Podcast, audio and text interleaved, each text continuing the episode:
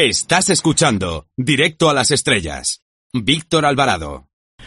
Ahora si les parece conectamos con el planeta Radiocine para ver qué nos tiene preparado nuestro compañero, nuestra antena de plata, nuestro gran sabio del cine. Hola Antonio Peláez con Z, ¿estás por ahí? Qué fuerte me parece.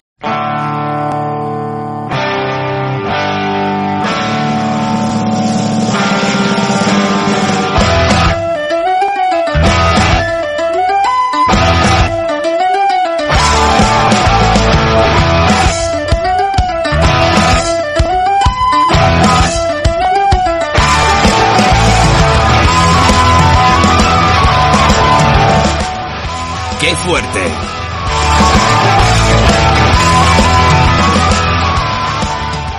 El Festival de Cannes, el Festival de Cannes ha sido y en eh, directos a las estrellas os lo vamos a contar. Vamos a hacer un resumen de la mano de, pues por supuesto, de quien nos habla, de Antonio Peláez desde el planeta de Radio Cine y directos, directísimos a Víctor Alvarado, más Víctor Alvarado que nunca.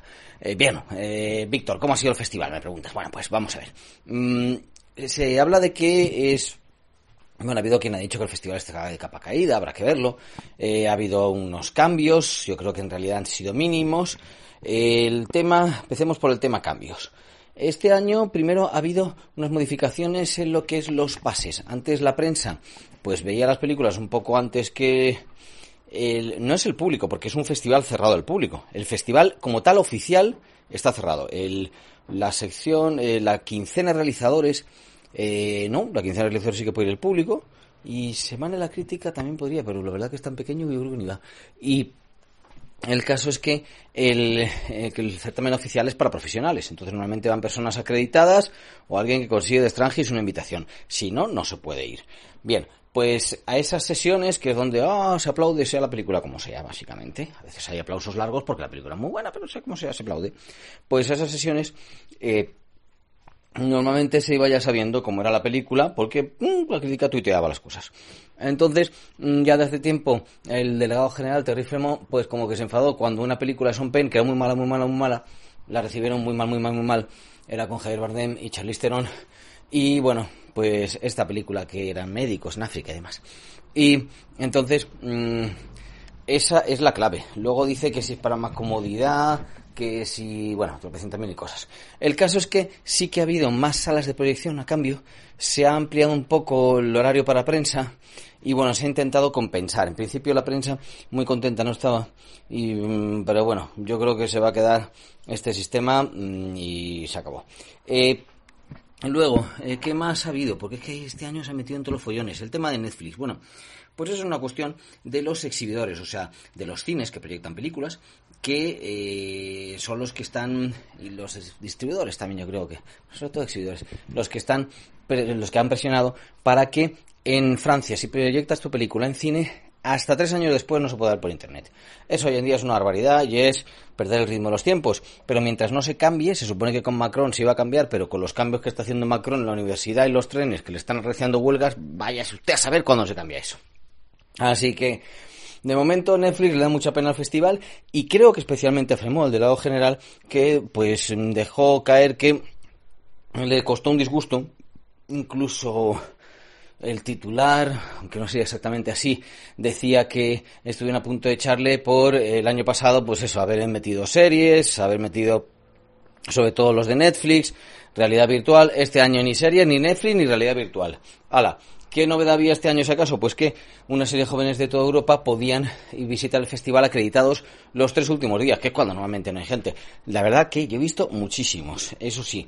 Mm, ¿Puede esto acercar a los jóvenes al festival? Yo creo que se necesita alguna política adicional. No es que sea necesario acercar los jóvenes al festival, ¿vale? Ya crecerán, si no. Es como, acerquemos la ópera a los jóvenes. Bueno, pero no se cargue usted la ópera o la zarzuela. Equilibremos un poco todas las cosas, pero tampoco es malo, tampoco es malo que, eh, bueno, se garantice el futuro del festival. Eh, lo que sí en cuanto a futuro, pues hay básicamente dos tendencias. Una sería la inteligencia artificial que ya se está aplicando para creación, generación de películas y demás. Mm, es algo por explotar, pero da la sensación de que va más, pues como lo que ha sido la realidad virtual, en el terreno de los videojuegos. Y esto en la parte del mercado, del mercado del festival, ¿vale? Siempre sabemos que el festival va a acompañar un mercado muy importante y se van viendo las nuevas tendencias, sobre todo una, una porción del mercado cada vez más importante que se llama Next. Pues lo que sí que había muchas empresas y algunas ya presentaban directamente la plataforma, hemos entrevistado en Radio Cine. A través de Radio Cine podréis ver el vídeo ahí que hicimos con Movies Chain, una plataforma rusa. Los rusos ahí con las cosas del pirateo y demás, ¿no? Bueno, muy interesante.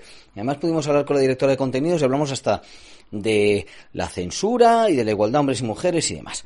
Pues ya existen plataformas que permiten utilizar el blockchain, o sea, lo que es la base eh, para el Bitcoin, lo que, sería como que tú puedes hacer una serie de intercambios y esos quedan reflejados porque no se puede desencriptar. Esto parece muy complicado, en realidad es sencillo todo lo que hagas tú queda registrado. Y queda registrado como por dos partes independientes. Y eso facilita y evita los, pues por ejemplo, comprar películas, distribuirlas y reduce mucho las comisiones. Se está haciendo incluso ya para, eh, para los hoteles, eh, fijaos, lo del blockchain. Y no, no tiene que ser esa moneda del Bitcoin que unos días te has forrado y otros días has hundido. Ese riesgo está eh, fuera. Bueno, eso es por un lado. Luego, mm, lo que podemos decir es que mm, la protagonista este año ha sido la mujer en el cine. Eh, ha habido tres mujeres en sección oficial y las películas, la verdad, que mm, una de ellas, la de Bausón, las hijas eh, de la guerra, o así más o menos que se llama, fatal, o sea, muy mal recibida. Em, luego, la de Navin Lavaki, mm, más o menos.